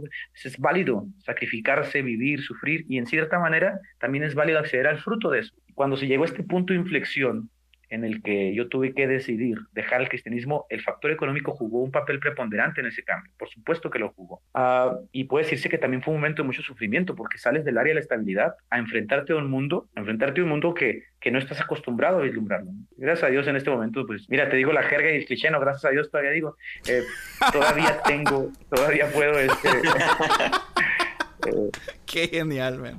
ahí está la evidencia, ¿no? Ahí está. Así que la entrevista, de cuenta que te la hice en modo automático, Rick. Eh, y pues sí, conozco, no solamente eso, ¿eh? Aquí también hay otro tema. Conozco muchísimas personas de la iglesia son homosexuales. En mi iglesia llegaron muchísimos homosexuales, Wow, muchísimos. sí. Constantemente, constantemente eh, encubiertos, no, sin, sin querer revelar. Cuando yo traté a estas personas, ¿no? Que lloraron en mi casa, que estuvieron en mi oficina, que llegaron a la iglesia, que se congregaban conmigo, yo decía, qué triste debe ser la vida para una persona que no puede expresar realmente lo que es, lo que cree. Estas personas tenían que vivir a la zozobra de la crítica, a la zozobra del ataque, justamente por eso, ¿no? Porque sabían que una vez abandonando el cristianismo y diciendo soy homosexual, pues el mundo se les iba a venir encima. Ujú. Y, y probablemente pues no todos tienen la piel tan gruesa para aceptar esas críticas, esos ataques. Si tú te fijas en mis redes sociales, yo me lo he tomado con mucha, eh, mucha ligereza, muy simplón. No me quiero embarcar a nivel emocional A mí me con las encanta. críticas, con los Déjeme decirle. No, no Soy quiero fan hacer eso, también. pero justamente por eso, porque hay toda una serie de factores y circunstancias que puedes terminar muy lastimado. Entonces, emocionalmente no me involucro. Soy muy simplón en este momento porque no quiero involucrar mis emociones en ese sentido. Entonces, sí conozco muchos pastores, conozco misioneros. Eh, con uno de los uno de los líderes más encumbrados en el momento que yo estuve trabajando era ateo abiertamente. Muchos consumían drogas abiertamente mientras pastoreaban y otros tantos Wow. no se sentían con la libertad de, de- de- de confesar sus- sus- su estilo de vida, ¿no? sus creencias, sus convicciones, justamente por eso, por el estilo de vida que les otorga la religión, la validez ante los demás, eh, sentido de identidad, de pertenencia y la vida que han creado. Y probablemente, Andrés, por eso muchas personas, en vez de ser coherentes y abandonar el cristianismo, terminan readaptando el cristianismo, reimaginando a Jesús y haciendo como una especie de nueva copia, ¿no? Una extrapolación al siglo XXI de la figura de Jesús que concuerde y que sea agradable a, a, la homosexual, a, la lesbiana, a la prostituta, o yo qué sé, ¿no? Estoy especulando. El asunto aquí es que yo digo, no es necesario, mejor abandona el cristianismo, vive feliz. Pero bueno, hay ciertas ideas enquistadas que probablemente ya no se pueden abandonar, las abandonas y te terminan haciendo mucho daño, y yo entiendo que tienen que entrar personas ahí que ayuden a reinterpretar, a presentar una, de un camino más mesurado, que ayuden a, a- a bajarle un poquito esa neurosis, esa paranoia. Y para mí está fenomenal, está genial. Buenísimo. Pues ya iba a meter por ahí una pregunta, pero si tú tienes una, dale, dale, dale. Pues yo quería comentar algo que se conecta con esto que usted hizo, porque yo ya tenía una pregunta con respecto a todo el conocimiento que usted tiene, digamos. a- eh, yo ya sabía todo el tiempo que usted le había invertido, todo el estudio, todo esto que en este momento parece ser como man, una pérdida de tiempo. Eh, ¿Tiene usted en mente hacer algo al respecto con esto? Eh, no sé si usted conoce, por ejemplo, a Bart Ehrman, a el man si no me equivoco, él fue cristiano, estudió teología y todo eso, terminó siéndose ateo completamente, pero el man todavía eh, es profesor de religiones en universidades y, y sus libros son geniales y, y a mí él me encanta, aunque es uno de los más, más peligrosos en este caso para el cristianismo. ¿Piensa usted que toda esta inversión que usted le ha hecho le puede servir para algo? ¿Tiene usted algo en mente para hacer en el futuro? Una de las cosas que usted dijo en el episodio con Rick es que estaba escribiendo un libro. Tal vez hacer, bueno, no sé cuánto llevaba del libro, pero tal vez pues hacer un libro a- a- de esto. O, o prefiere usted mejor dejar todo a un lado y limpiarse de todo por, no sé, por malas experiencias son? Eh, salir de la religión, por supuesto, tiene sus aristas y yo necesité ayuda para salir, ¿no? Yo tengo un gran amigo que es psicólogo, una eminencia, un tipo brillante que apareció en el momento indicado, ¿no? De hecho, fue una de mis ovejas, una cosa irónica. Cuando él estaba pasando por un momento muy difícil, yo lo pastoreé en, el estado de Nuevo León. Y luego después, cuando yo salí de la religión y tuve esos conflictos ¿no? que, que me llevaron un tanto a una depresión hasta leve, él apareció en la escena. Entonces sí se necesita como personas que te ayuden. Eh, a salir, a caminar, a vislumbrar la vida nuevamente. Lamentablemente en el mundo latinoamericano no hay tantos movimientos o referentes como lo existe en el mundo anglosajón. Esa es la realidad. El caso más cercano con el que yo tuve contacto fue el caso de Dan Baker. Dan Baker que fue eh, el compositor de Manuel Bonilla, músico Manuel Bonilla, y que fue misionero aquí en México y que es uno de los referentes de habla hispana del ateísmo. ¿no? Eh, de hecho, tiene un libro muy bueno que se llama Perdiendo la fe en la fe, que uf, eso es un, es un librazo, es la realidad. Creo, creo, que eso es lo, creo que eso es lo más cercano para el latinoamericano de entender cómo se da esta desconversión. Lo, de, lo demás casi siempre son anglosajones, ¿no? Eh, y el estilo de vida y el estilo de percepción de, la, de las cosas, son muy diferentes en el aspecto latinoamericano y en el aspecto anglosajón. Entonces, en algún momento sí me vi como muy motivado a decir, bueno, quizá puedo ayudar a ciertas personas, puedo ayudarlas a que entiendan mejor cómo se da esta desconversión, qué es lo que van a sufrir, qué es lo que van a pasar, cuáles son las cosas que tienen que poner en balanza. Y me escribe muchísima gente, pero la mayoría son jóvenes, muchísimos jóvenes me escriben, me escriben preguntándome cómo se dio, qué pueden hacer, están en un momento de rebeldía, quieren salir de la iglesia, están cuestionando las cosas. Pero yo me he puesto a pensar un poquito en esto y yo digo, es que no todo es malo, Andrés. Es que a mí la iglesia también me ayudó mucho, muchísimo. Eh, yo vengo de un núcleo disfuncional donde no hubo papá, donde no hubo mamá. La iglesia sirvió como un moralizador. La iglesia me estableció ciertas pautas morales que si no hubieran existido, probablemente yo me hubiera descarriado de una manera terrible. Entonces la iglesia establecida en la sociedad sirve como un moralizador del tejido social y eso es muy bueno. Hay ciertos jóvenes que vienen de familias disfuncionales que vuelvo a hablar, que la, que la reprensión, de una cultura evangélica, probablemente les va a incomodar en algún momento, pero les va a ayudar muchísimo, les va a servir, en algún momento los va a canalizar y cuando tengan 30 años van a decir, si no hubiera sido porque aquel pastor fundamentalista me dio un coscorrón, quizá yo me hubiera descarriado. Pero Pacheco, eh, ¿no cree... A mí lo que me... Ah, sí. Termina, termina el punto. Que en mi caso una de las cosas que mucho me ayudó fue que el cristianismo, y lo digo así tajantemente, me convirtió en un ávido lector. El cristianismo hizo de mí una bestia devoradora de libros, ¿no? Porque una cosa me llevó a otra. Estudiando la Biblia, después empecé con un libro, después con otro y con otro, y pues terminé leyendo de todo un poco, ¿no? Eso me ayudó muchísimo a tener un espíritu crítico, una mente de miras más amplias y, y a tener una percepción pues propia, ¿no? De las cosas que pensaba. Creo que muchos jóvenes en Latinoamérica no tienen eso. Entonces yo no quisiera como ser un referente, decir, hagan esto, hagan aquello, ¿no? porque volveríamos a lo mismo, sería como cambiar una religión por otra, por otra cosmovisión. Sí. Eh, y, no, tiene sentido, ¿no? En ese caso no, no le veo mucho sentido, pero sí estoy tentado en ocasiones a escribir mis, mis memorias. Lo que yo pienso a veces es porque, digamos, yo soy un fiel crítico de la institución. Yo pienso que este podcast en general se ha convertido en, eso. Es como una crítica de la institución. Y yo a veces siento que la institución necesita no solo personas como usted, sino entender los procesos que personas como usted pasan para ellos entender que han estado haciendo las cosas mal y que hay un modo para que la iglesia las haga mejores también. Entonces, por ejemplo, el, movimiento ateo que se creó como en los noventas o no sé si fue en los ochentas, eh, trajo muchas cosas buenas también al cristianismo. Y yo digo, si no hubiera salido ese movimiento, ah, muy posiblemente la, iglesia estuviera cometiendo muchos errores que cometió en los ochentas que, que ahora no se hacen. Ah, por ejemplo, específicamente en la, en la Latinoamérica, porque yo a veces soy culpable de criticar la iglesia en Latinoamérica cuando tengo casi 20 años de estar aquí en Estados Unidos, no la conozco bien. Pero lo que yo conozco es, por ejemplo, eh, que hay temas que ellos no tocan. Entonces, digamos, usted me dice, Dan Baker es casi que el único caso. De, digamos, ¿de quién es la culpa que sea el único caso? Porque no es el primero y no es el único existente, pero es el único tal vez que ha tenido los huevos para salir a la luz. Pero eso, digamos, no solamente puede ayudar a los muchachos que están... O, sea, digamos, del modo que usted le explica me gusta mucho porque usted también saca lo bueno. O sea, a lo, a lo que se merece la honra, démosle la honra. Pero yo pienso que eso es algo también que usted podría hacer anyway. Eh, explicar las cosas buenas, las cosas malas, el proceso aquí, qué tipo de iglesia es la tuya, la tuya comete esto y esto y esto. Tal vez sí es de las más ah, podridas, podríamos decirlo. Mi recomendación es consígase una más saludable. O del todo, eh, tal vez sí, lo mejor que usted tiene que hacer es salir. Pero yo pienso que es importante y es vacilón porque yo, yo a veces sueno medio hipócrita, pero yo todavía asisto a iglesia, yo soy el líder de alabanza de la mía. Eh, pero yo entiendo que a veces es necesario, a veces es necesario que, que, que, la gente se ponga los pantalones y tome decisiones drásticas que tal vez le, le pueden ayudar también en el futuro.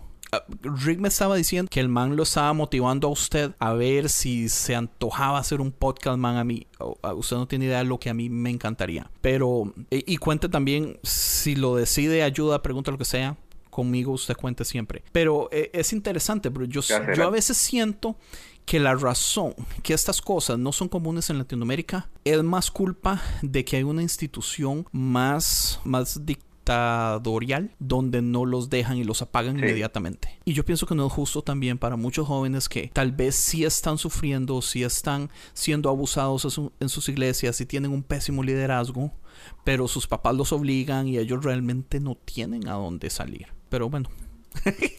Se lo dejo ahí. No, gracias, gracias. Por ahí en los 90 surgió un movimiento anglosajón, pues, pues la mayoría de los movimientos son anglosajones, llamado que, cristianismo orgánico le llamaban. Y uno de sus referentes oh, pues era eh, Frank, Frank, Viola, Frank Viola, que escribió un libro llamado eh, Cristianismo Paganismo en tu cristianismo, algo así. Ese, ese. Ajá, algo así. Entonces, sí ha habido como ciertos movimientos que intentan golpetearnos las estructuras, que intentan como hacer un cambio, pero al final de cuentas yo digo, bueno, es que ya llegas a un punto en el que lo más sensato desde mi punto de vista es deja el cristianismo, deja el cristianismo. O sea, llegas a un punto donde ya no tienes nada que hacer ahí. Si Pero fueses se un tanto más coherente, si fuese... Yo creo que muchas veces esos movimientos se apagan por los monopolios que existen, digamos, los monopolios de las editoriales. ¿Cuánto duró, por ejemplo, Paganismo en tu cristianismo en ser traducido? Y lo tuvo que hacer una editorial ah, independiente. Sí, sí, sí, Entonces, digamos, muchísimas veces no es culpa de la gente que no los adopta. O sea, no se adoptan porque la información no llega. Claro.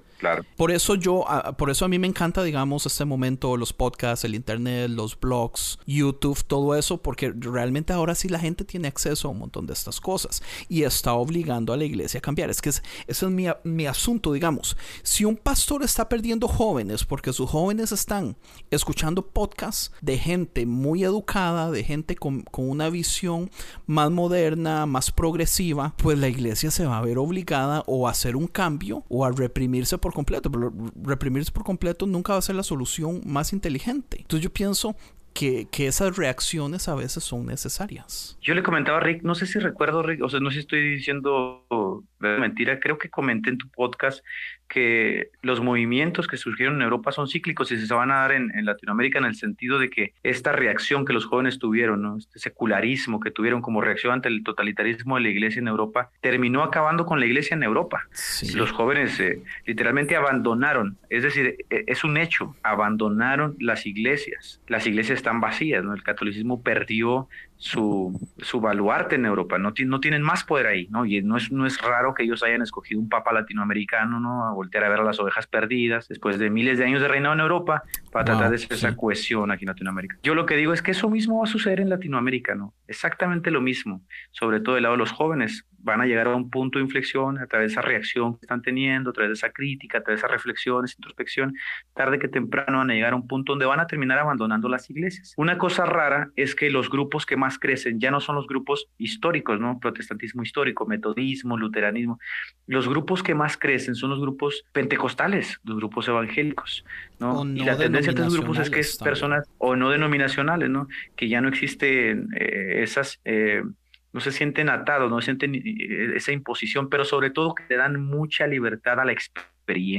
Y es lo que mencionaba ahorita, la experiencia es una cosa totalmente subjetiva, o sea, la fe del individuo es totalmente subjetiva, a diferencia de los magisterios históricos, a diferencia de los magisterios eh, ortodoxos, la experiencia que vienen a hacer con Wesley, el movimiento evangelicalismo, vino a traer una renovación, obviamente una explosión, una renovación en la manera en que el individuo vivía su fe, pero también vino a traer una manera en que el individuo se divide, ¿no? porque eh, la experiencia no puede ser este igual en una persona y en la otra. Todas las personas interpretan la vida y la fe de diferentes maneras. ¿Por qué los grupos pentecostales tienen tanto crecimiento? Bueno, porque viven esa experiencia a través de esas manifestaciones, esos paroxismos, esos catarsis, y ahí puede ser que tengan un poco de cohesión, o todos dicen sentir el toque del Espíritu, el sentir del Espíritu, el sentir de Dios, y ahí es donde se unifican. Pero tan pronto eso se acaba, tan pronto eso se acaba, terminan igual de divididos, no están unidos más allá. Entonces, fíjate hasta qué punto la experiencia termina normando la conducta y la vida de las personas, que la comunidad, que, que, que, la alabanza, que el sermón, que la vida de la iglesia gira el 80% a través de esa experiencia. Eso es peligrosísimo, ¿no? Porque estamos hablando de iglesias que en última instancia son flacas intelectualmente, ¿no? Porque todo lo pasan a través del filtro de la experiencia. Y eso ya sucedió en Europa, ¿no? En Europa el secularismo que inició como una reacción natural al totalitarismo terminó siendo militante y terminó diciéndole a la iglesia, ya no te queremos. No te necesitamos. No necesitamos tus instituciones, no necesitamos tus catedrales, no necesitamos tus reglas, tus dogmas, tus sacerdotes. Podemos nosotros dirigir nuestra vida a través de nuestra propia perspectiva. Eso va a pasar en Latinoamérica también. Va a suceder, tarde que temprano va a suceder. Creo que también de las cosas que mencionaste mucho acerca de, de los, como, no sé, de las prácticas místicas y, todo este tipo de cosas que también yo te había preguntado en la, en la entrevista. Nada más me gustaría igual como, como confirmar eso. Ah, yo sé que ya lo has mencionado un poco que muchas de esas respuestas, o si no todas, fueron como en automático. Cuando yo te hago la pregunta de acerca de las experiencias místicas que tú habías vivido, Tú me mencionaste que sí, que sí habías tenido algunas. Hoy en día, con retrospectiva, con respecto a esas a esas experiencias. De ¿Qué hecho, me podrías platicar? O sea. De hecho, la respuesta de Edgar fue: he vivido una vida riquísima de experiencias místicas. Así como para tirarle sus palabras en la cara, man. Yo, efectivamente, yo no puedo negar todas las experiencias que viví dentro del cristianismo. ¿no? Experiencias a las que, por supuesto, yo estuve abierto. A las experiencias a las que yo mismo me expuse porque aquí juega muchísimo el factor psicológico, ¿no? La condescendencia con esa búsqueda, la experiencia, con esa búsqueda del, del éxtasis, con esa búsqueda de catarsis, con, por supuesto que el individuo está, no, no está totalmente indefenso, sino que también hay una cierta condescendencia en la búsqueda. Así que muchas de las cosas que viví, sí las viví y no me puedo retractar de ellas porque las viví, ¿no? Yo, yo hablé lenguas, yo, yo también sentí esos llamados toques del espíritu. Sin embargo, yo encuentro que muchas de estas cosas pueden tener una respuesta natural, una respuesta psicológica. Probablemente desde la perspectiva del creyente no. Esto no quiere decir que sean falsas, quiere decir que pueden ser abordadas desde una perspectiva psicológica. Por ejemplo, es muy conveniente que cuando las personas entran en ese tipo de catarsis espiritual o mística, casi siempre hay de fondo pues esta esta manipulación de los sentidos, manipulación de las emociones a través de la música, a través de la, de la danza frenética. O sea, son ciertos factores que se dan de fondo que contribuyen en cierta manera a que las personas experimenten ciertos estados catárticos que no son del todo malos. Bueno, pero es que eso también lo experimentas con el LSD. Eso no es exclusivo ajá, de la religión, eso también ajá. lo puedes experimentar dentro del, de, del, satanismo, eso lo puedes experimentar dentro de los cultos del palo mayombe, luego experimentar dentro de los cultos del vudú porque estas cosas tienen ciertos factores psicológicos que, oye, vaya, antropológicamente se dan en todas las culturas. Lo que pasa es que nosotros somos selectivos y como lo asociamos a ciertas categorías y decimos esto es divino, creemos que es único, que esta experiencia no sucede para nadie más. Pero bueno, hay satánicos que hablan en lenguas, hay, hay budistas que hablan en lenguas, hay propulsores del palo mayombe que hablan en lenguas. Yo no estoy diciendo que, eh, que estas cosas están mal, ¿no? O sea, la, otra vez, la experiencia de cada individuo sirve a cada individuo en la medida que el individuo permite que esa experiencia le sirva, ¿no? También le puede afectar muchísimo. En mi caso, a estas alturas de la vida, si yo miro en retrospectiva y digo, ¿me sirvió? Por supuesto que me sirvió. Confirmó mi sentido de pertenencia, aprobación del grupo, aprobación de la comunidad, mi sentido de identidad, mi sentido de orientación. Me sentí valorado por una divinidad, ¿no? Me sentí valorado por una comunidad y eso es bueno. Eso contribuye a, que la personalidad se refuerce, se motive, se impulse. Y todo lo contrario también, sobre todo en los grupos pentecostales, cuando eso no se da, cuando estás expuesto a, a toda esta parafernalia y no recibes estas experiencias, también hay frustración, también hay esta introspección de sientes que Dios no está contigo, no sientes la aprobación del grupo, sientes que perteneces a un grupo secundario. Bueno, pero porque esos son factores psicológicos, ¿no? También hay personas que no dependen de estas cosas para estar automotivado, para estar contento, estar feliz, sentir que Dios o los dioses, lo que sea, los ama. Yo digo que en mi caso me ayudó, como muchas cosas del cristianismo me ayudaron, pero si las veo desde mi perspectiva en este punto, digo, eh, tienen una explicación, ¿no? Tienen una explicación. ¿Por qué no hablamos? Buenísimo, y... Dale, dale. Sorry. No, no, no, dale, dale tú, Andrés. No, no, no, siga usted. Termine usted y yo ya después. Pero yo quiero Es tu cambiar. podcast. Yo quiero cambiar de, de tema. Así que. eh, Dale, dale, dale, dale. seguro. Trick. Dale. Parece nueve. Eh, quería hablar un poquito acerca de apologética y tal vez hablar un poquito Sí. de, de, de Santiago Alarcón. Porque he notado en Facebook, man, cómo lo ataca. Pero es que déjeme decirle, yo no me soporto a Alarcón. No, tengo meses de meses, tal vez más de un año de que yo no me soporto. Qué individuo más patán. Y, y juepucha, tanta gente lo sigue. Y le besan el trasero, mae. O sea, es así como puta. Mae, o sea, ¿qué es? ¿Por, por qué putas a la gente le encanta este, esta patanería, este egocentrismo, esta... Ay, se lo juro que me enoja. Y cuando, porque de hecho fue Rick el primero que me mandó una, yo creo que me mandó una foto de un post suyo que, que le, eh, usted dijo algo de Alarcón. El mae así como, mae Andrés, vea esto. Y yo así por dentro yo dije, man, Pacheco es como de mis personas favoritas en este universo. ¿Qué- ¿Por, por, por- qué los, por qué a los cristianos les encanta esas actitudes, man? Él, él viene siendo como un referente, ¿no? Hay que decir primero que el Arcón, pues, es un amigo de muchos años, ¿eh? No lo conozco de hace dos meses, pues, lo conozco ya desde el 2012, 2013. En serio, ok. De hecho, No de hecho, sabía. fui uno de los primeros invitados, fui uno de los primeros invitados a, a su programa. En aquel entonces hablamos un poquito de la ideología de género, de la homosexualidad. Y tenemos una amistad un tanto atropellada a veces, pero una amistad que al final de cuentas sigue, sigue en la informalidad, pero sigue. Nada más que a él probablemente le hizo un poquito de ruido mi desconversión y como él pues es un referente de la apologética otra vez, como que hay una necesidad, ¿no? De defenderse o de blindarse o de protegerse contra aquellos que pueden ser realmente un, un riesgo, un peligro para la Sí. cristiana. Pero pues yo también me tomé el papel en serio, yo también me tomé el papel en serio y le dije, bueno, pues vamos a, vamos a darnos pues con todo. Pero no, no, nada, este, de, de vez en cuando platicamos por teléfono y hablamos y, y interactuamos. El asunto es que personas como Santiago Larcón, que otra vez es un referente del submundo virtual en la apologética, son un refrigerio. Ellos son un refrigerio, sobre todo para los cristianos que son de mente eh, un tanto de miras no tan amplias, ¿no? Él viene como a llenar ese hueco en el que el cristiano no puede acceder, ¿no? Un cristiano, por ejemplo, nominal que va a la iglesia y le empiezan a surgir dudas, pero no tiene el hábito de la lectura, no está acostumbrado a leer, no está acostumbrado a tener criterio, no está acostumbrado. Santiago viene y rellena, ¿no? O sea, Santiago viene y dice, esto es, así es, así se piensa, así se vive. Entonces, para ellos es como, Así se es como un manantial en el desierto. Así se defiende, exacto.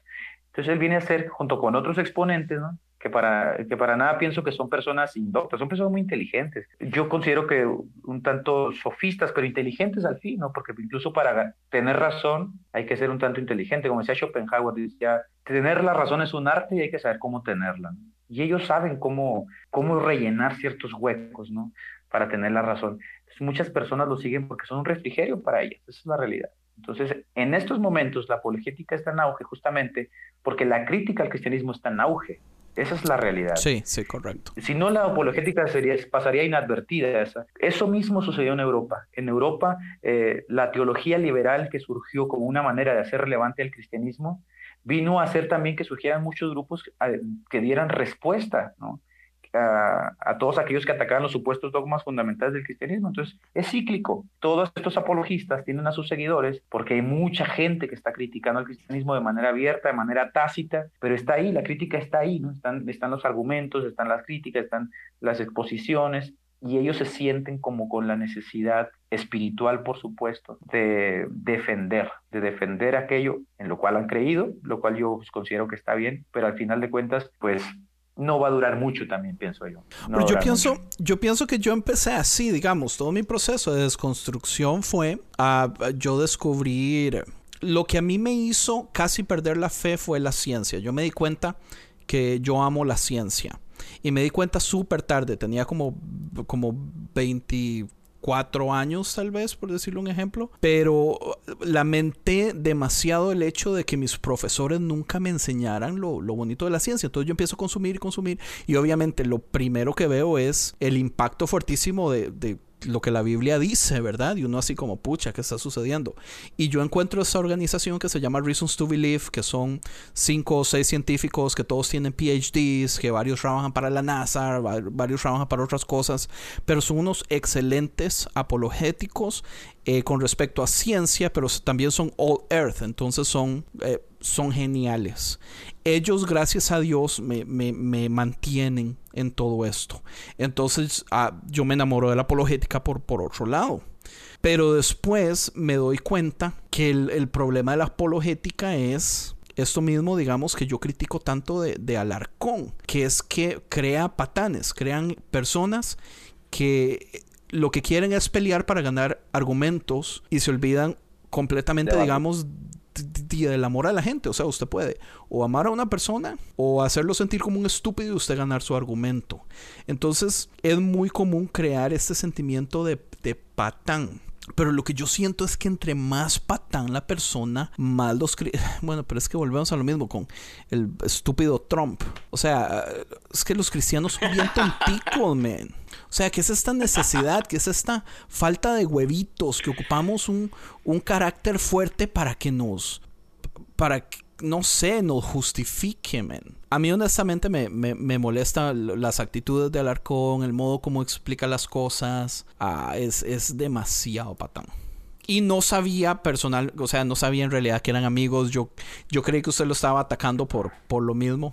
Sí, otra vez es, es, el punto, ¿no? O sea, ellos otra vez vienen a, llenar ese hueco. Yo pienso que no es eterno ese asunto, ¿no? También, como se dio el fenómeno en Europa, quizá no con las mismas aristas, pero se va a dar en Latinoamérica. Y el asunto es que así personas como a ti Andrés que dices, bueno, pues es que yo no voy con este tipo, o sea, yo no concuerdo con él, considero que no, no me gusta la manera en que desarrolla sus temas, en la manera en que se dirige a los demás. Por una u otra razón, la realidad es que la apologética tiende a ser un tanto incoherente en ese sentido, ¿no? Porque el debate, la heurística, es justamente eso, la contienda. Para eso existen los estratagemas, para eso existe la búsqueda de falacias, es para golpear, golpear al, al, oponente. Es un tanto complicado que un apologista que va a dedicarse al debate, mientras esté golpeando al oponente, a la vez lo ame, ¿no? Sí. Porque el debate tiene por fin, o sea, es un, es un ataque intelectual, es, es un boxeo, es una gimnasia intelectual. Vas a estar golpeando y obviamente el hombre es la suma de sus ideas, es la suma de su intelecto. Cuando golpeas una de sus ideas, lo golpeas él. Hay que tener madurez que, debe ser sorprendente para que alguien derribe tus argumentos, te golpetee en el área intelectual y tú te quedes muy tranquilo, ¿no? Eso es casi improbable. Sientes que, una parte de ti se desmorona, o sea, ¿por qué? Porque es un debate intelectual. Entonces, Acá tenemos un problema porque el cristianismo tiene dentro de sus categorías morales amar al individuo por encima de sus ideas, por encima de sus concepciones, vaya por encima de, de su pecado, pero luego en un debate, si tú vas a atacar sus ideas, pues lo vas a atacar él mismo. Entonces, esta parte de la apologética a muchas personas no le hace clic, a otras sí, ¿no? Por ejemplo, si Santiago debatiera conmigo, que no hemos tenido la oportunidad, mucha gente se sentiría muy cómoda de que me ataquen, ¿no? Porque yo le tiro mierda a mucha gente. Y probablemente mucha gente diga, ah, wow, qué bueno que Santiago le tira mierda también. Pero ya sería un tanto incongruente con lo que profesa el cristianismo, ¿no? De amar, de dialogar, de ganar al individuo, de acercarlo a la fe. Entonces probablemente por ahí no va. Probablemente sea mejor el diálogo. ¿Qué es esto que estás haciendo tú ahorita? ¿Qué es lo que haces en tu podcast? podcast? El diálogo, la interacción, la retroalimentación. ¿Qué piensas? ¿Por qué? ¿Qué viviste? Y dejar que la gente, la gente diga, Ah, mira, yo no sabía eso, o probablemente nunca lo había concebido así, a decir, este ganó o este perdió y hacer que la gente tome partido es muy diferente. Pues algo que yo he notado con, con el tiempo es que, bueno, en primer lugar, los debates no están diseñados para cambiar la perspectiva del debatiente. Ah, porque los dos están a la defensiva. Los debates están diseñados para el público. Usted tiene que tratar de, ya sea cambiar perspectivas o darle buenas, nuevas ah, perspectivas al que está oyendo. Entonces, por ese lado, o sea, entiendo, si nuestro interés es el público, entonces también no hay necesidad de muchas veces caer en el ad hominem de, de, de tirarle todo como podamos al debatiente, porque al final el debatiente no, no, no va a cambiar. La esperanza no es que cambie. Yo no creo que haya una persona que en un debate haya cambiado de postura. No, no, es casi muy improbable. Por otro lado, los cambios personales, digamos, eh, no sé si usted alguna vez se leyó este libro de Jonathan Haidt, eh, The Righteous Mind, habla un poquito acerca del, del, proceso de cambio de las personas, uh, como nosotros tenemos como un abogado, como un Speaker of the House en nuestra mente que siempre nos está apoyando todas nuestras ideas estúpidas que a veces creemos saber y aunque sean incorrectas y aunque nos hagan entender que son incorrectas, el Speaker of the House viene a darnos esta potestad de que usted está en lo correcto. Y esos cambios solamente ocurren en relaciones entre, entre amigos, entre conversar, sin peleas, sin defensivas. Y cuando usted se dio cuenta después de años, usted muchísimas veces, usted simple y sencillamente una vez piensa en un asunto y dice, oh mira, yo ya no pienso esto. Y usted ni siquiera se dio cuenta cuándo sucedió el cambio. Así es como realmente suceden los cambios, son procesos a largo plazo. Hay, hay, hay un fenómeno psicológico que se llama efecto, no, no recuerdo el nombre, si efecto Baldwin o efecto, bueno, Goldwyn, no recuerdo. El asunto es que los debates lo generan. Lo que hacen los debates es que haces que hace que refuerces tus ideas. Por ejemplo, si en un debate yo siento que una de mis ideas se va afectada, en vez de ceder a la idea, yo voy a reforzar mi idea para que en el próximo debate en vez de perder el argumento, yo lo gane, lo cual hace que entre en un círculo vicioso en el que en vez de que el debate cambie a la persona, lo hace que refuerce sus ideas. Schopenhauer, eh, Schopenhauer escribió un libro que se llamaba El arte de tener la razón. Schopenhauer, pues, cuidado la heurística y él escribió ese libro, pero a la mitad del libro lo abandonó. Y, y en el prólogo del libro dice que se asqueó porque él enseña las estratagemas para ganar un debate. Dice que estaba tan asqueado de la facilidad con la que una persona puede ganar un debate sin tener la razón, utilizando ciertas estratagemas, ¿no? ciertas falacias, ciertas maneras de burlar al oponente. Entonces lo que él decía es, que es una frase muy famosa de Schopenhauer, los hombres no están en la búsqueda de la verdad, solo quieren tener la razón. Ajá. Y los debates son justamente eso, ¿no? Sea, la tendencia de buscar tener la razón. Yo platicaba con Santiago justamente del asunto de la resurrección de Jesús y justamente platicamos eso que tú mencionas. Yo le mencioné, no hay nada, Santiago, que me vaya a hacer cambiar de opinión, que tú digas en el debate y probablemente no hay nada que yo diga que te haga a ti cambiar de opinión.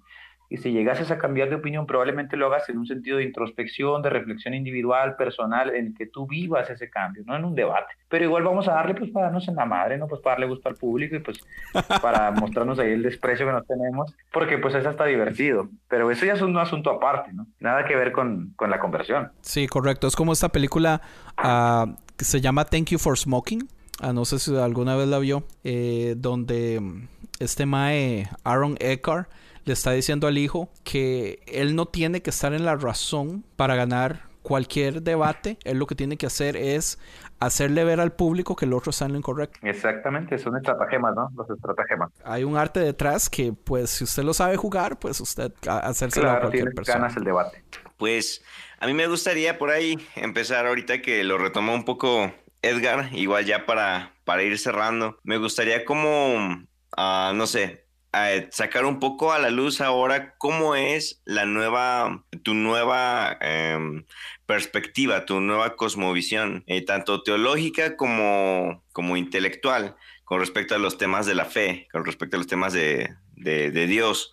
Y me gustaría, por ejemplo, empezar preguntándote, y entonces ahora, ¿cómo percibes a, a, a esa fuerza creadora, a ese Dios es personal, impersonal? Eh, te relacionas con él de alguna forma o simplemente, eh, no sé, estás aquí y, sin saber si existe algo más o no quererlo creer, no sé, ¿qué me puedes platicar de esto? Mira, ese fue un tema que me costó mucho trabajo porque epistemológicamente necesito eh, que exista un Dios. Esa es la realidad. No puedo acceder a la verdad a menos que tenga esa figura ya sea que sea abstracta, personal o impersonal, la necesito para concluir ciertas cosas dentro de mi epistemología. El problema es que como yo niego las revelaciones, yo no creo probablemente en tu Dios. Probablemente sea el debate en el que se embarcó Einstein, Spinoza y muchos filósofos que epistemológicamente tienen que concluir estas cosas, pero las cosas no dan a menos que tengas esta categoría superior que la gente no nombra a Dios. Eh, en algún momento me sentí muy atraído por la teología apofática. La teología apofática o la teología negativa es esa teología que no intenta definir a Dios ah, ni otorgarle definiciones, eh, atributos, porque no hay nada que el ser humano en su intelecto limitado, en su lenguaje pueda decir de él. Por lo tanto, es un tanto indiferente, pero el que sea indiferente no quiere decir que no crea en él. Lo que pasa es que nosotros en Occidente accedemos a la verdad siempre a través de la razón. La razón para nosotros en Occidente es lo más grande que puede haber. Y la teología apofática se desarrolla justamente en Oriente, en el otro lado. Y la teología apofática tiene por fin interiorizar ¿no? sus dudas, interiorizar su adoración, interiorizar sus concepciones de Dios, que sería muy parecido al agnosticismo. El agnosticismo simplemente se mantiene al margen a la expectativa. Y el teólogo apofático dice, no hay nada que yo pueda decir tampoco de Dios, pero lo interiorizo, ¿no? Tampoco lo niego, lo interiorizo, lo vivo, lo asumo, y si quiero hasta lo adoro, pero eso es una cuestión ya muy personal, muy vivencial. En algún momento me sentí muy identificado con esa teología, pero la realidad es que yo no vivo ese estilo de vida yo no interiorizo nada, yo soy un tanto indiferente, yo no oro, yo no adoro, yo no lloro, yo no involucro mis emociones con ningún ente divino, ni espiritual, ni nada. Así que estoy como en esa búsqueda, Rick, de pensar, ¿qué carajos soy entonces? ¿no? ¿En qué carajos creo?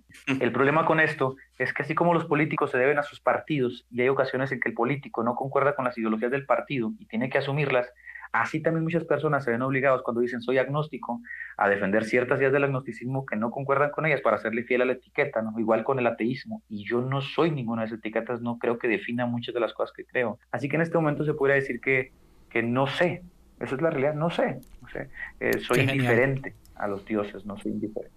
Soy indiferente a todo ese tema, no me interesa, no, no, no tengo temor, no se me hace relevante, creo que es algo que igual va a pasar, va a pasar de largo, me voy a morir, soy, nada en este mundo y lo que pase conmigo se acabó, así que no le estoy dando tiempo a esto. Probablemente en algún futuro lo haga, ¿no? Pero ahorita no, soy indiferente a ese tema, es la realidad. Buenísimo. ¿No hay, no hay vida después de la muerte entonces, en, en su perspectiva? Creo, creo que es una pregunta que también me hice en algún momento y creo que lo que tenemos es que con el cese de las funciones biológicas acaba lo que conocemos por vida. Y después de ahí podemos especular en base a la revelación. ¿no? Las revelaciones nos dicen en todas las religiones que hay un cielo, que hay un inframundo, que hay un infierno, que hay una eternidad, pero eso es en base a las revelaciones. Y las revelaciones son especulativas de carácter subjetivo. Yo he decidido no creer en las revelaciones porque la naturaleza de las revelaciones no tiene evidencias internas que las confirmen. Entonces yo lo que puedo decir es que el cese de las funciones biológicas es el término de la vida y después de ahí no sé qué haya. ¿no? Me encantaría, ¿no? Me encantaría que hubiese una eternidad en la que yo pudiera seguir conociendo. Bill, Bill Gates, Bill Gates dice en una entrevista que a él le da mucho miedo la muerte, dice. Pero la razón por la cual le da miedo la muerte no es por las concepciones religiosas que luego tengan todas las personas, sino porque el día que muera, esa gran máquina, dice que él tiene en su cabeza, ese cerebro, se va a apagar. Y con ello va a acabar todo lo que él concibe en este universo como vida. A veces eso me da un, cierto sentido de existencialismo, de, pensar qué corta es la vida, qué corta es la vida, cuántas cosas quisiera hacer, aprender, leer. Y quizá por ese temor, muchas personas, por esa incertidumbre, muchas personas deciden otorgar cierta fe a las religiones para sopesar esa incertidumbre en este mundo y decir, bueno, no importa que en esta vida me haya ido mal, no importa que en esta vida no haya, no haya sido el mejor, no haya sido esto, pero en la próxima vida. Bueno, pero esa es una reacción a la incertidumbre, es una reacción psicológica al miedo, y el miedo es el impulso más primitivo que existe, del cual se ayudan las religiones para establecer sus dogmas. Yo he decidido vivir a la zozobra de la incertidumbre, como los estoicos, y decir, vaya, venga lo que venga, no hay nada que pueda cambiar, y no sé qué hay más allá de la vida, más allá de la muerte. Buenísimo. Y igual, para, sí está. Ok, me gustaría ir, ir cerrando más con taclear los, los pilares del de, cristianismo y, y, pues definitivamente creo que uno de los cuales me gustaría escucharte taclear sería la imagen de Jesús. Hoy en día, ¿quién o qué fue Jesús para ti o es? O sea, simplemente una figura histórica, alguien que no existió, no sé, Dime un poco de ello. Hablar de la historicidad de Jesús es posible, ¿no? O sea, historiografía de Jesús, se puede hablar, se puede rastrear un personaje en el tiempo, en el espacio llamado Jesús, con el cual los cristianos concuerdan y el cual establecen pues ciertos paralelos que terminan deificando en su cristología. Pero hay una diferencia que, bueno, Piñero establece que es el Jesús histórico y Jesucristo, ¿no? Porque Jesucristo pues ya es una figura dogmática. Yo puedo decir que la historia te da para decir que un personaje llamado Jesús, pero no puedo decirte que la historia me dé para decir que este era el Cordero de Dios, por ejemplo. Es una distinción básica que utiliza los criterios metodológicos para establecer qué es un evento histórico, qué es un personaje histórico y qué no puede decir la historia. Y de eso la historia no puede decir nada, ¿no? Que, es el Cordero, que es divino, que resucitó, están fuera del alcance de la, del estudio de la metodología, del estudio de la, historiografía. Son metanarrativas desde mi punto de vista. Por eso tiene que entrar la fe. Y la fe involucra, pues, que el nacimiento virginal, que la hipóstasis, que la resurrección, que la ascensión, cosas todas que no pueden ser constatables, pero que el creyente vaya por la fe y que las asume porque quiere, ¿no? Aunque no tenga evidencias de ello, él asume y las abraza y las interioriza y las vive y, redefine su personalidad a través de estas ideas y las configura a través de su mundo. Y es válido, ¿no? Es válido. Eh, hay personas que creen que Buda caminó sobre flores de loto en el mar, hay personas que creen que Mahoma voló de una burra hacia el cielo. O sea, hay ciertas ideas que, que parezcan muy ridículas cuando las eh, contextualizas cobran mucho sentido. Yo le decía en alguna ocasión a, a, mi mamá, que platiqué con ella, le decía, el cielo que Jesús promete es un cielo judío, donde hay una comilona judía de siete días, donde hay vino, donde hay algarabía, donde hay comida, que a ningún occidental o anglosajón que vive como rey, a diferencia del, del, tercer mundo, le va a llamar la atención, esa es la realidad. Porque en el contexto en que Jesús habla del cielo, por ejemplo, donde los judíos no tienen que comer, donde el 95% de la gente es pobre, donde la mayoría de la población en Roma es esclava, hablarles de que va a haber comida, que va a haber una gran fiesta, bueno, es algo muy sorprendente, pero eso no sorprendería a los vikingos que esperan morir como reyes, ¿no? como dioses en medio de la batalla, degollados para poder acceder al Valhalla. Eso no sorprendería, por ejemplo, a los musulmanes. Cuando tú contextualizas las enseñanzas de Jesús, muchas cosas que decía Bullman dejan de tener sentido, ¿no? La desmitologización de Jesús. Cuando tú quitas esos elementos, queda un Jesús muy depurado que ya no va a llamar la atención del, del hombre del siglo XXI. ¿Qué ha hecho el anglosajón en el siglo XXI con Jesús? Lo ha transformado en un mercader, lo ha transformado en un proveedor cósmico que está interesado en dinero, en carteras, en carros, en casas. ¿Por qué? Porque lo ha adaptado al contexto cultural que él vive. ¿Qué ha hecho el latinoamericano que vive en la, pobreza en Latinoamérica? Lo ha convertido en un guerrillero, la teología de la liberación, que está preocupado por el feminismo, por las guerras, por la liberación. O sea, se va adaptando a los contextos, ¿no? Cuando tú hablas de Jesús, bueno, pues yo te preguntaría, ¿cuál Jesús? ¿El Jesús de la Biblia o el Jesús que tú interpretas de la Biblia? Porque cada Jesús es diferente. Esa es la realidad. Para mí Jesús es un punk. Yo crecí en la cultura punk en Costa Rica en los noventas. Y para mí no hay punk más punk que Jesús. Que Jesús. Exacto. Y, este reimaginar, este reimaginar, este readaptar, es, por ejemplo, algo con lo que yo, yo en lo personal, ¿eh? yo en lo personal, yo no, no me gusta. O sea, yo digo, si nosotros siguiésemos un poquito la línea del legado histórico de lo que la iglesia ha establecido y de lo que la iglesia le puso las bases a la cultura occidental, yo diría, bueno, pues ese Jesús es muy, es el pantocrator, el todopoderoso, el que, el que pasó de ser un carpintero a la segunda persona de la Trinidad y, y rebajarlo después a, a, una persona como nosotros, que concuerda con el feminismo, con la lucha social. Yo digo, vaya, no creo que dé para eso, ¿no? Pero es muy válido porque obviamente Jesús tiene que ir adaptándose, porque la religión no puede permanecer estática, tiene que ser dinámica, porque si no es dinámica, entonces la gente se aletarga, la gente no se siente con la motivación de seguir caminando, viviendo, creyendo. Y por eso Jesús se readapta, se, readapta, se reimagina. Pacheco, muchísimas, muchísimas gracias. Sepa eh, que de corazón... Yo lo, admiro mucho. Ah, creo honestamente que hay que tener huevos en Latinoamérica para hacer lo que usted hizo, eh, para dar ese paso para salir a la luz, para tener que enfrentar todo eso. Eh, yo he visto las cochinadas que le ponen a usted en Facebook, cristianos que se creen muy cristianos y que creen que están defendiendo a Jesús por decirle cosas feas a usted, Mae. Y, la verdad, lo respeto montones. Ah, le agradezco a Rick por haber sido el que ah, me introdujo a su persona. El intermediario. El intermediario, sí. Eh, y, y, man, honestamente, me encantaría verlo haciendo más y, un podcast. Yo es que yo soy, yo soy ah, evangelizador de podcast. Yo ando diciéndole a todo el mundo que se haga podcast. Pero piénselo. Oh, muchísimas, muchísimas gracias por la invitación. Gracias también, Rick, la vez que invitó a su programa. La verdad es que a veces no tengo tiempo, ya esto lo habíamos pospuesto bastante, pero gracias por la, por la espera, por la condescendencia, vaya, por la consideración. Gracias, Rick, gracias, Andrés, hasta allá donde estén. Este, un abrazo fuerte. Esperemos no sea la última vez que platiquemos. Esperemos eso. Y espero que, que podamos seguir siendo amigos, aunque yo sea sureño. claro, claro. ¿Cuál es, el, ¿Cuál es, el, problema? Es que en, en ¿Alguno de ustedes ve las quesadillas con o sin queso? acá, en México hay una distinción, acá, ah, sí, acá, acá en México hay una distinción cultural muy fuerte entre el sureño y el norteño, no hay una guerra declarada entre sureños y norteños. A veces le atizamos ahí en Facebook a esa guerra y, y pues está, ahí para, para, reírse un rato. ah, bueno. La, la he visto eh, y no la he entendido. Pues ya está. Pero Pacheco, en serio, de todo corazón, muchísimas gracias. No tiene idea lo feliz que me hace que se haya podido. Uh, Rick, por ser el, el co-host invitado hoy, man, muchísimas gracias. Uh, también. I love you, Rick. Por nada. La verdad es que la verdad es que es algo que yo no me quería perder. O sea, yo quería ser el intermediario nada más, pero dentro de mí me estaba carcomiendo de decir, yo tengo que estar ahí y escuchar eso también.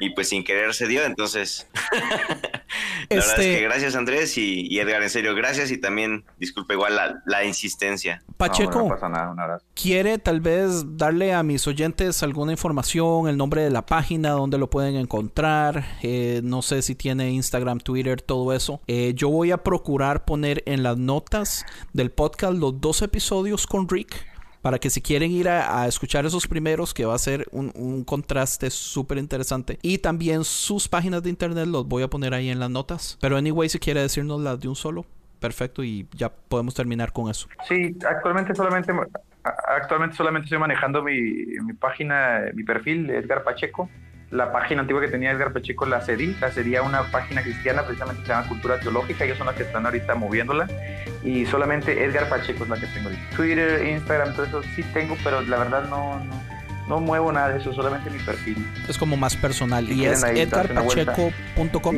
o Edgar Pacheco Estrada 2 se llama el link. Pero el, Repítalo de nuevo. Como Edgar Pacheco. Edgar Pacheco, así me encuentro. Excelente. Entonces yo pienso que ya los dejamos. Eh, muchísimas gracias. Buenas, uh, buenas noches a los dos. Uh, no, nos vemos pronto. Un abrazo, hasta luego, un gustazo. Abrazos, hasta luego.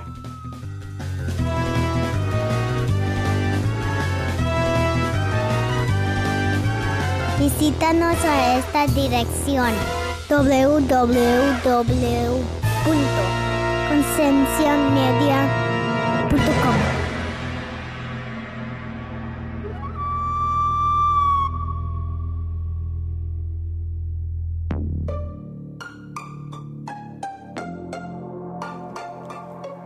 Hey, ¿te gustó este podcast?